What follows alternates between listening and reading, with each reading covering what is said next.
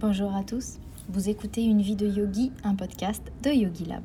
Je m'appelle Tiffen et je suis professeur de yoga sur le site yogilab.fr ainsi que dans le studio Yogi Lab à Orléans. Si vous êtes de passage, venez nous faire un coucou dans le studio. Si vous êtes trop loin, nous avons tout ce qu'il vous faut sur Yogi Lab où vous trouverez plus de 500 cours de yoga pour tous les niveaux sur des thèmes variés et des durées qui s'adaptent à votre quotidien. Tous les cours du studio à Orléans sont transmis en direct et ça, c'est offert à tous les abonnés au site. Sans plus tarder, commençons notre épisode du jour avec ce témoignage. Suite à un petit sondage sur Instagram, vous avez été une majorité à voter pour ce thème, témoignage sur mon parcours du début jusqu'à maintenant. J'aime ce format. Il est un peu plus personnel et il vous permet peut-être de vous retrouver dans certaines confidences, parce que c'est ce qu'on va faire aujourd'hui, des confidences. Aujourd'hui, c'est vraiment dans un état total de vulnérabilité que je vais me livrer à vous, que ce soit sur mes débuts en tant que yogi ou sur actuellement le présent en tant que yogi, encore une fois. Les témoignages, je trouve que ça décomplexe. Ça nous montre euh, qu'on n'est pas seul dans nos expériences, parce que le chemin de l'évolution spirituelle, qui est fait de grands et de petits changements, euh, est parfois difficile. Et ces changements, ils sont difficiles à partager. Soit parce qu'ils sont trop personnels, soit parce que c'est difficile d'expliquer ce qu'on a pu vivre. Parfois les mots ne suffisent pas.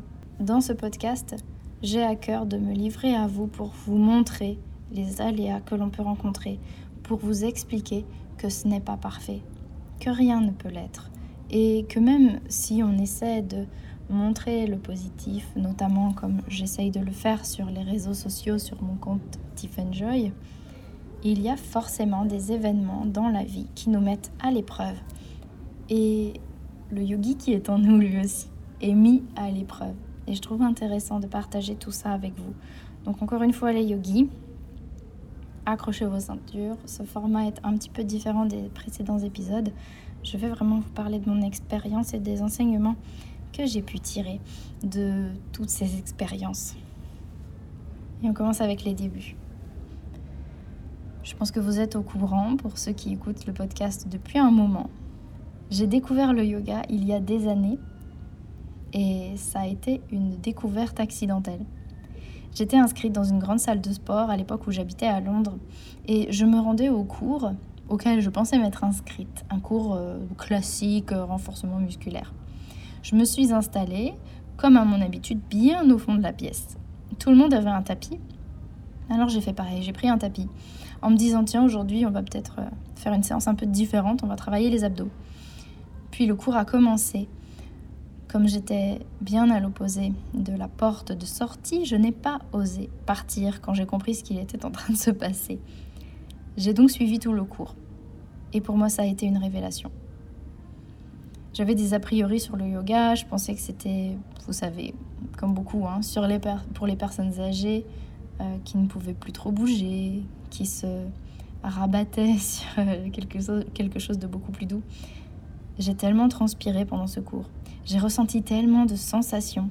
Les paroles du prof, pendant que j'étais en difficulté, ont, résonné. Et puis j'ai vraiment apprécié ces moments de relâchement, quand on est arrivé à Shavasana par exemple, où des larmes chaudes ont coulé le long de mes joues sans que je ne comprenne pourquoi. C'est comme si au plus profond de moi, un message, une évidence me parvenait, que j'avais trouvé ma place, que c'était ça, que c'était là que j'étais censée être. Très étrange.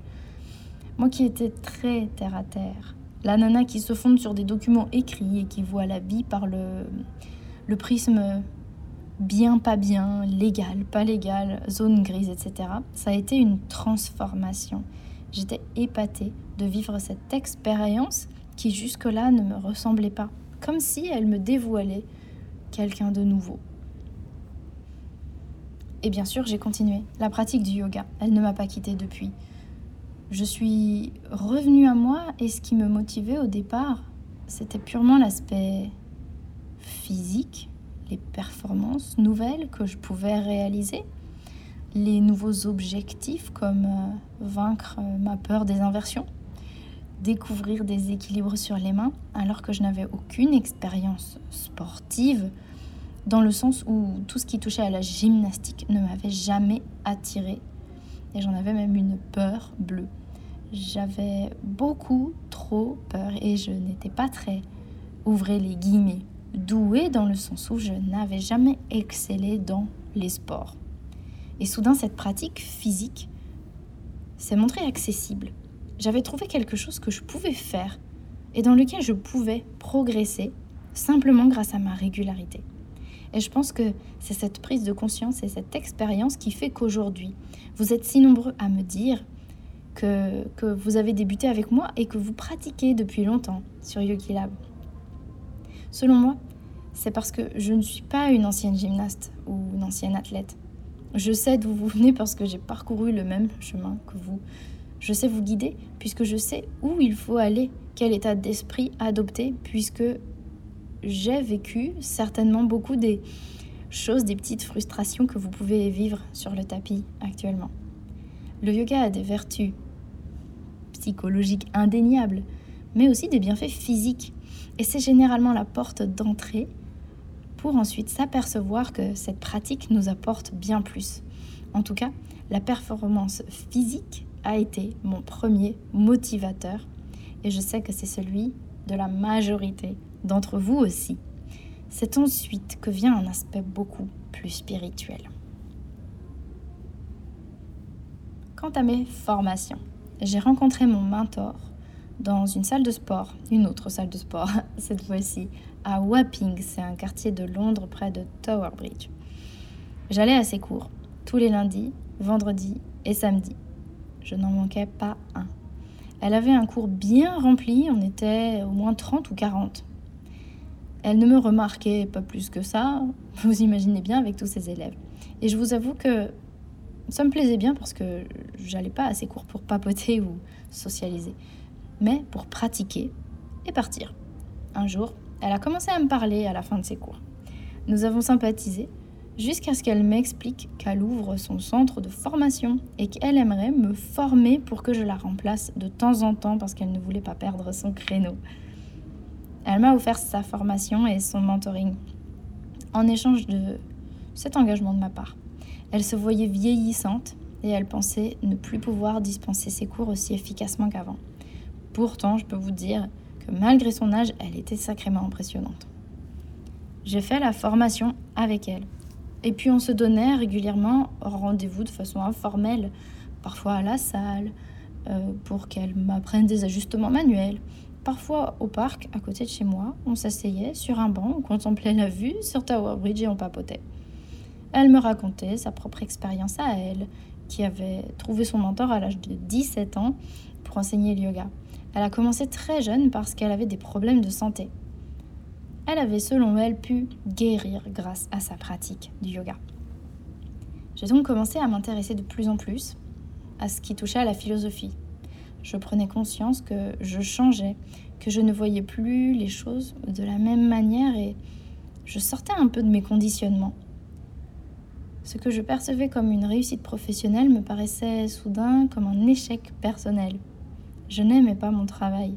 Je le faisais parce qu'être juriste à Londres, dans un cabinet d'avocats américain, c'était socialement bien et parce qu'il fallait bien gagner sa vie pour s'en sortir, parce que la réussite professionnelle et personnelle venait aussi du prestige de nos études. Voilà comment je voyais les choses avant.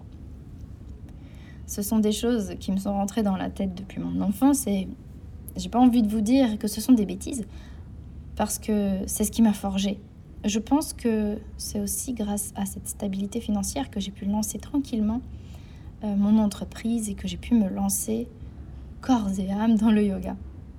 Est-ce que si j'avais refusé de faire des études, j'aurais pu me donner à la pratique comme je l'ai fait? Ou au contraire, est-ce que je n'aurais pas été un peu trop préoccupée par la survie pour penser à tout ça? Je n'en sais rien. Bref, tout ça pour vous dire que je ne critique pas le modèle qui m'a été inculqué je pense qu'il a aussi des aspects positifs.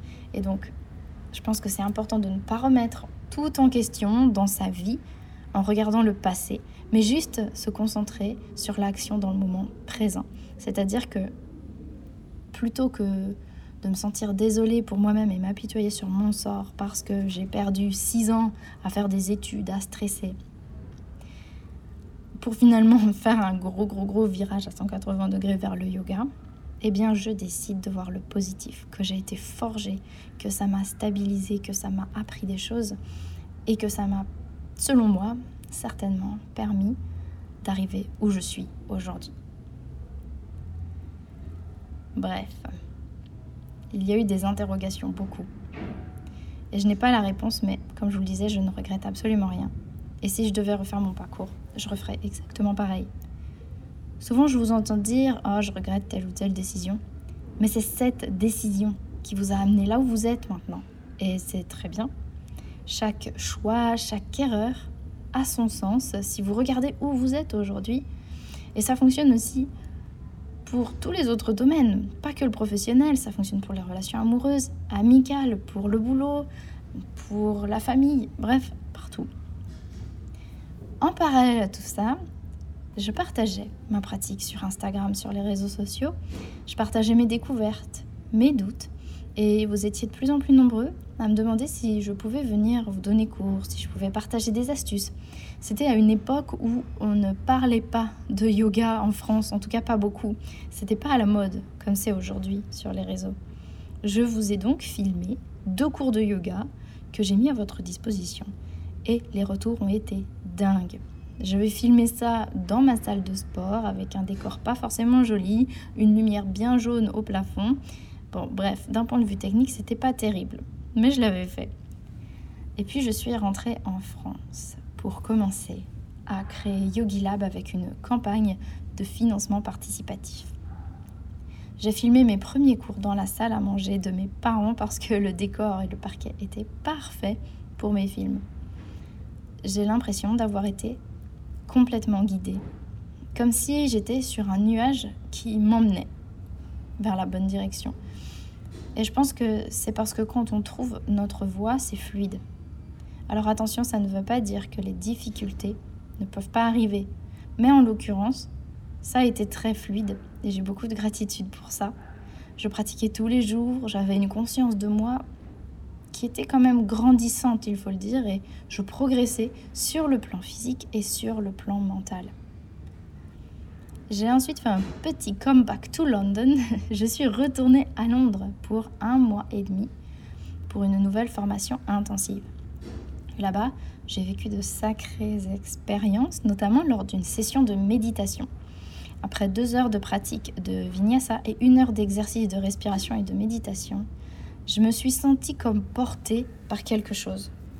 Ma colonne vertébrale ondulait, mon corps était léger, comme si c'était une vague qui me portait. J'étais dans une zone que je n'avais encore jamais découverte et c'est là que le yoga a pris une autre dimension pour moi. Je me sentais bien tout simplement. Et finalement, ce moment, ah, il a duré, mais il n'a pas été si long que ça, parce qu'une fois que le mental est venu analyser ce qui était en train de se passer, la magie du moment avait déjà commencé un petit peu à se dissiper. Après cette expérience, j'ai mis du temps à revenir à moi et j'ai jamais vraiment réussi à comprendre ce qui m'était arrivé.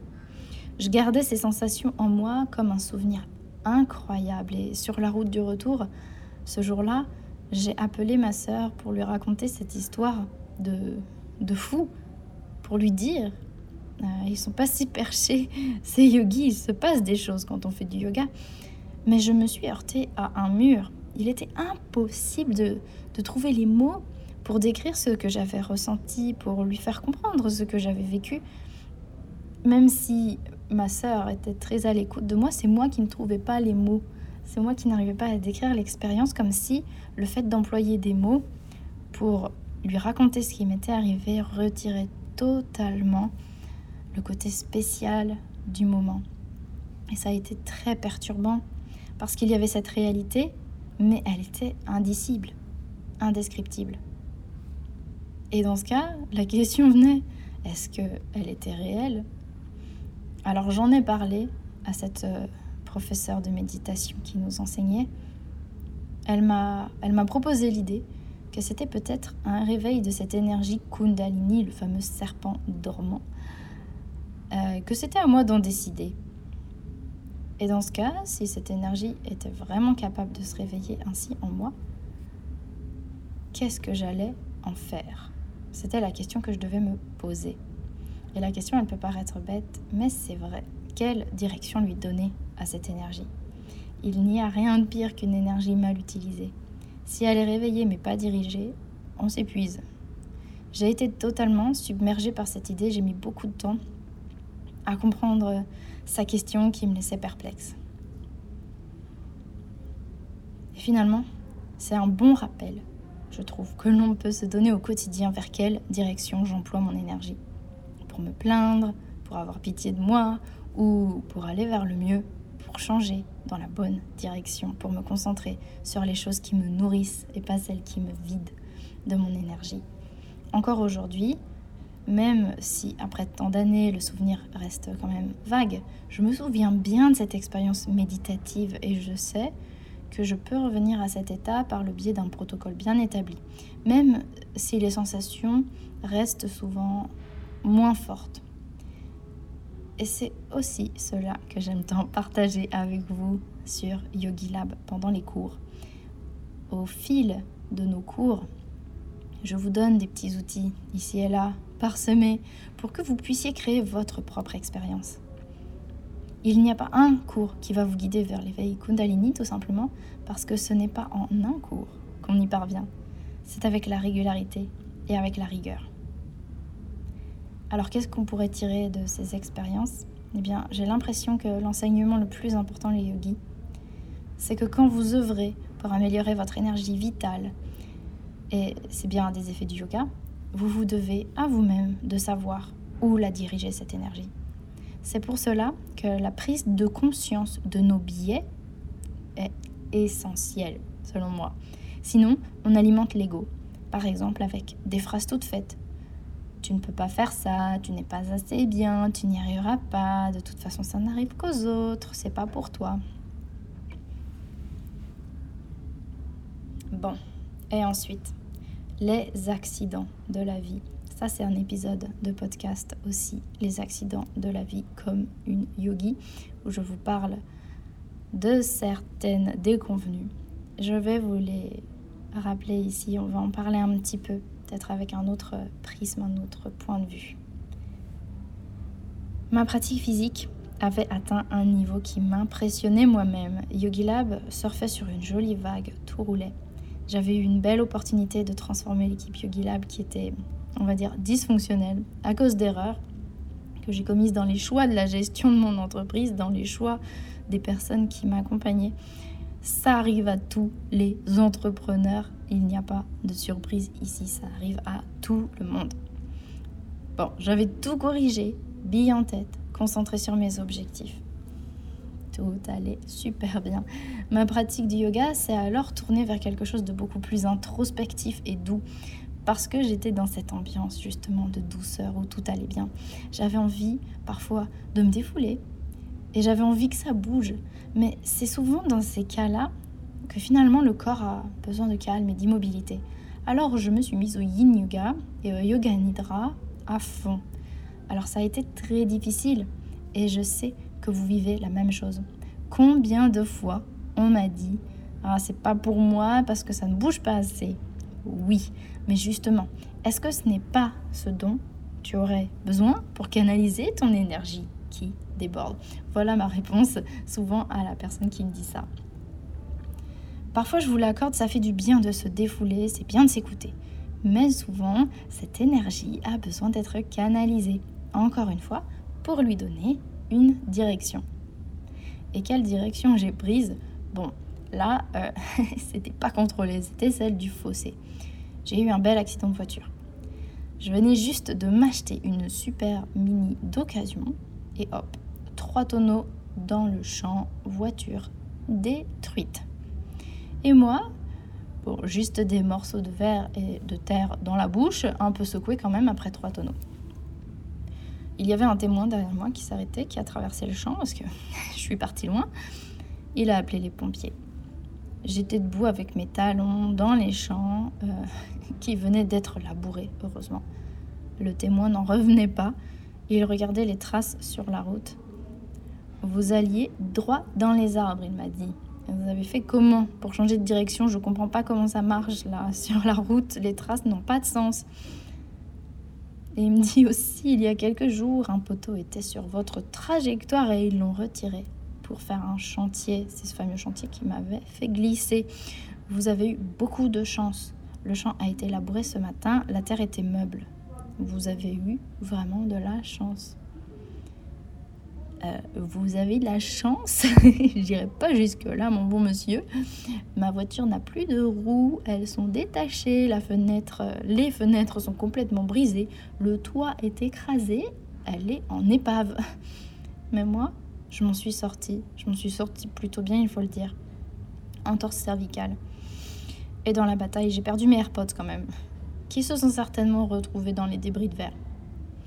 Pendant les tonneaux, ou j'en sais rien, dans le champ, mon corps était balancé dans tous les sens. Ma gourde était venue me donner un coup quelque part. La tête était complètement secouée. La terre se mélangeait au bruit de glace, les bruits du métal, après les pneus qui ont fait du bruit sur la route. Tout était mélangé, mais j'étais bien là, debout. Les pompiers m'ont demandé ce que je faisais dans la vie. Du yoga.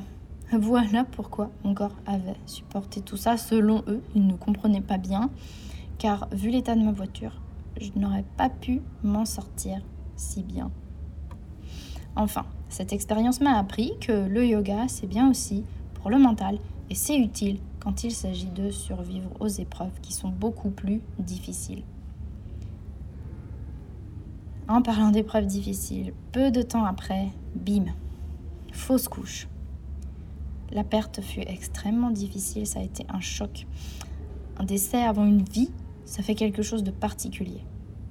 Pourtant, si je ne l'avais pas vécu, j'aurais pensé que c'est pas grand chose finalement parce que c'était même pas encore un bébé, c'était pas un être vraiment conscient. Alors on entre dans des considérations beaucoup trop philosophiques, donc on va en sortir tout de suite. Finalement, une fausse couche, ça fait quelque chose. Et après ça, la prise du médicament visant à expulser, le terme est affreux, mais c'est comme ça. Le gynéco me dit prenez un doliprane avec ce médicament quand vous rentrez chez vous. Alors moi qui ne prends jamais de doliprane, hors de question. Euh, mais en fait, je peux vous dire que j'ai vite envoyé mon copain chercher quelque chose. J'ai eu des contractions, comme quand on accouche. Mais là, c'était pour la mort. Et on ne les vit pas pareil, ces contractions. Tout ce que j'avais appris sur la gestion du stress, sur la gestion de la douleur, c'est évaporer les yogis. Il n'y avait plus rien de tout ça juste moi, allongé sur le sol, me tordant de douleur et hurlant. Pas de pranayama, pas de méditation. La douleur, autant physique que psychologique, la souffrance. Il y a des épreuves dans lesquelles on n'arrivera pas à se servir de ce que l'on a appris parce que le corps se met en mode survie, la tête aussi. Dans ce cas, il ne reste plus grand-chose. Et c'est OK. Ce n'est pas le fait de perdre pied c'est le fait de revenir qui compte. C'est ce que j'ai fait. Une hypnose pour le deuil, suivie de beaucoup de méditation, du yoga nidra et du travail sur l'acceptation. Encore une fois, je pense que les épreuves que nous vivons nous emmènent là où nous sommes. Visiblement, il fallait que je vive ces expériences. C'est horrible à dire quand on le dit à quelqu'un, et ça, je pense qu'on ne devrait le dire à personne. Par contre, on peut se le dire à soi-même, je pense, une fois qu'on a fait un travail sur tout ce qui nous est arrivé. En parlant de travail sur ce qui nous est arrivé, avec Pavel, nous sommes partis au Pérou. À l'origine, moi, je m'étais inscrite là-bas. Alors, c'était pour trouver l'éveil spirituel, je vous le dis en plein dans le mille. C'était pour l'éveil spirituel. On s'est inscrit avant l'accident, avant la fausse couche, tout allait bien. Bon, finalement, hein, il y avait des choses à travailler. On est parti pour une retraite chamanique de 8 jours. Si ça vous intéresse, je vous préparerai un épisode sur cette histoire. Vous me le direz dans les messages en commentaire sur Instagram, comme vous voulez. C'était une belle expérience, elle m'a permis de travailler sur toutes ces blessures. Ça a été waouh, intense. L'ayahuasca, c'est une médecine traditionnelle chamanique, une plante, une racine plus précisément, préparée selon un rituel bien précis qui nous est donné par le ou les chamans lors de cérémonies, en l'occurrence plusieurs cérémonies. Et pour moi, euh, ça a été une occasion de pratiquer la méditation plus, plus, plus. Et petit à petit, je me suis moins dirigée vers la pratique physique aussi assidûment qu'avant, ou en tout cas, plus pour les mêmes raisons. Ce qui fait que ma pratique physique s'est transformée en pratique physique et très méditative aussi. On en vient à une période un petit peu différente, la période de la maternité et du postpartum. Après cette fausse couche, hop, enceinte. Je ne sais plus combien de temps après, peut-être peut-être euh, six mois après. Alors, tout ce que je vous raconte, bien sûr, là, ça se déroule sur plusieurs années. Environ 8 ans, peut-être un peu moins, se sont écoulés sur tout ce que je vous résume. Donc je résume beaucoup. Euh, je vais droit au but parce que sinon vous allez vous dire elle a carrément écrit une autobiographie là. Bon, passons au chapitre où je n'ai plus pratiqué comme avant. D'abord, il y a eu ma grossesse pendant laquelle j'ai très vite senti que je ne parvenais plus à faire les postures comme avant. On en voit sur Instagram qui, qui pratiquent comme si de rien n'était malgré la grossesse. Bon, pourquoi pas? Mais dans mon expérience, le corps, le corps change. Le corps change tellement qu'il lui faut des aménagements. J'ai donc appris le yoga pré et post-natal. Ma pratique habituelle m'a beaucoup manqué et j'ai bien entendu une fois de plus appris à accepter et surtout j'ai changé, j'ai shifté mon point d'attention. C'est ce que je vous disais au début de l'épisode. Où amenez-vous votre énergie?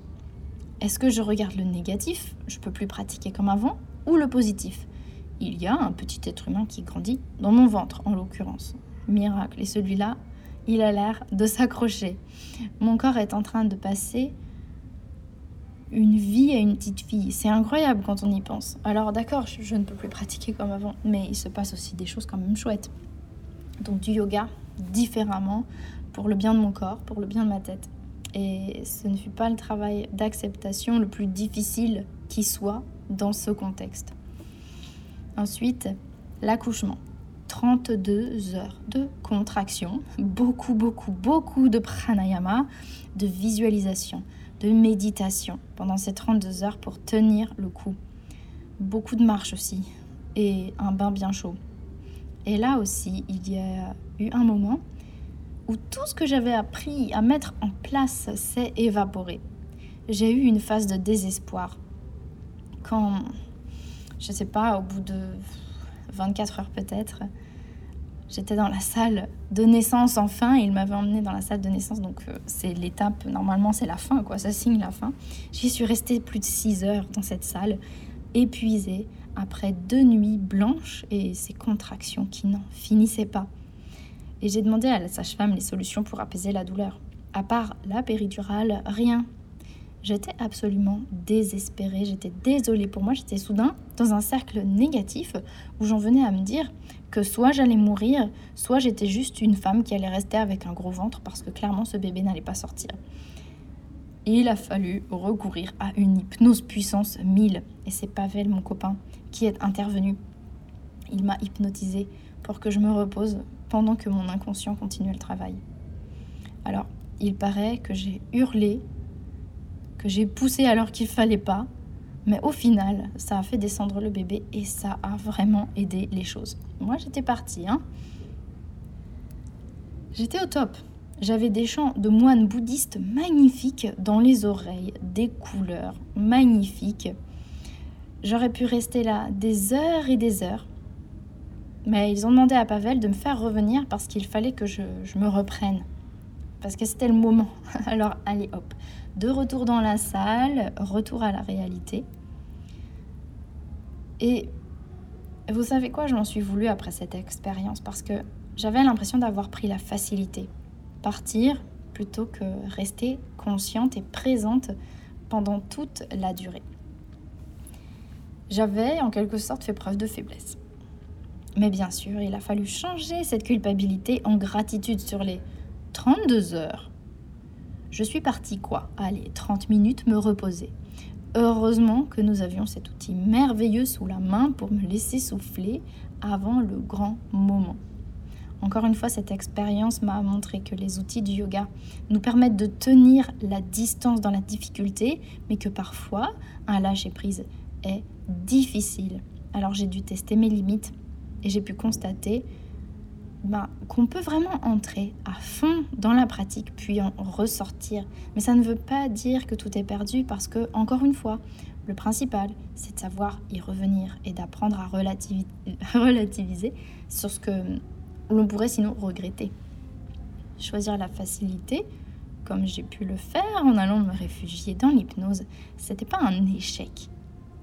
C'était un choix humble, réaliste et raisonnable qui a montré que je me connaissais, que je connaissais mes limites et que je savais dire stop. J'ai pratiqué le yoga. Après ça, bon, ici et là, parce que pour moi, devenir mère a été un vrai tsunami. J'ai perdu pied. Ça a été très difficile au début, mais les choses sont revenues petit à petit. On trouve un nouvel équilibre. J'ai pratiqué lentement avec du yoga prénatal d'abord. J'ai bien pris mon temps. J'avais l'impression de traiter avec un corps totalement différent et de repartir de zéro. Pour tout vous dire, ça n'a pas été simple. Encore un gros travail d'acceptation à faire. Après tant d'années de pratique régulière, j'avais presque un sentiment d'injustice, comme si mon corps m'avait trahi. Pour autant, j'ai continué, j'ai persisté, et aujourd'hui, les yogis, c'est incroyable, mais c'est mieux. Je sais aller plus lentement, je sais aller plus vite, parfois moins loin, parfois plus loin. Je m'écoute beaucoup plus qu'avant et je savoure ce que je prenais avant pour acquis après, après tant d'années de pratique. Vient ensuite le retour à la normale et le besoin de nouvelles découvertes. À présent, je ne pratique plus par automatisme, mais avec une pleine conscience de l'opportunité que je me donne et que me donne mon corps. Ma pratique n'est pas un acquis ni une chose à faire, point final, c'est une opportunité. Je sais que beaucoup de yogis ici pratiquent le yoga vinyasa parce que ça bouge et vous aimez quand c'est difficile. Vous me le dites et je me retrouve vraiment dans vos expériences parce que moi aussi, j'aime quand c'est difficile et j'aime quand ça bouge. Il m'a été très difficile de ralentir le rythme et vous me direz, mais pourquoi tu as fait ça? Pourquoi tu ne t'es pas écouté en faisant ce qui te faisait vraiment envie. En fait, je me suis posé la question. Pourquoi est-ce que pour moi, il faut que ça bouge? Pourquoi est-ce que je ne peux pas rester immobile trop longtemps dans une posture? Qu'est-ce qui est si difficile dans cet exercice d'immobilité, de lenteur? En fait, la réponse finalement, elle est un peu pareille pour tout le monde les émotions montent très facilement. Quand on est immobile, on se retrouve face à soi, dans l'inconfort de certaines postures, et tout de suite l'ego va intervenir. Ah, je m'ennuie, c'est pas pour moi, c'est nul. C'est une résistance. Si elles sont confortables, les postures en question, bon bah tant mieux, mais ça n'empêche pas que le mental va s'activer. Et puis alors si elles sont inconfortables, n'en parlons pas. Et je pense qu'en fait c'est un bon équilibre à trouver entre s'écouter et sortir de sa zone de confort pour avancer. Même si vous n'allez pas jusqu'à sortir de la zone de confort, peut-être que vous pouvez quand même remettre en question vos habitudes, vous demander pourquoi vous avez telle ou telle préférence. Il est dans notre nature d'aller vers la facilité, le cerveau est un petit peu feignant. Je trouve que c'est bien de se questionner sur tous ces automatismes. Ça nous permet de bien nous connaître, de mieux nous connaître pour trouver davantage de paix dans les expériences, même difficiles, plus de stabilité, plus d'ancrage. encore une fois, je pense que vous l'aurez compris avec cet épisode, il est normal de perdre pied, de s'éloigner du chemin qu'on s'était tracé. Le principal est d'y revenir, d'être bienveillant avec soi-même et de toujours mettre l'accent sur un travail d'acceptation. Parce que si on n'est pas dans l'acceptation, on est dans le refus, donc on est dans une lutte permanente contre une réalité qui finalement s'impose à nous de toute façon. Voilà les yogis. Voilà les petits enseignements que j'avais envie de partager avec vous aujourd'hui. On a déjà dépassé les 30 minutes que j'autorise maintenant à chaque épisode de podcast. La prochaine fois, on se donne rendez-vous pour parler ancrage. C'est le thème de cours du mois d'octobre sur Yogi Lab, l'ancrage essentiel, notamment si comme moi vous avez vécu des expériences qui vous font perdre pied. Retrouvons bien notre ancrage, mettons-nous bien au sol, bien présents dans l'instant. Donc retrouvez-moi sur yogilab.fr pour pratiquer sur l'ancrage ensemble. Plusieurs vidéos sur le thème sont ligne et vous attendent. Vous pourrez aussi trouver la première vidéo du thème ancrage sur YouTube gratuitement. C'est tout pour aujourd'hui, les yogis. Merci d'avoir écouté cet épisode. J'espère qu'il vous a plu. Si vous avez des questions, vous pouvez me les envoyer sur Instagram ou par mail.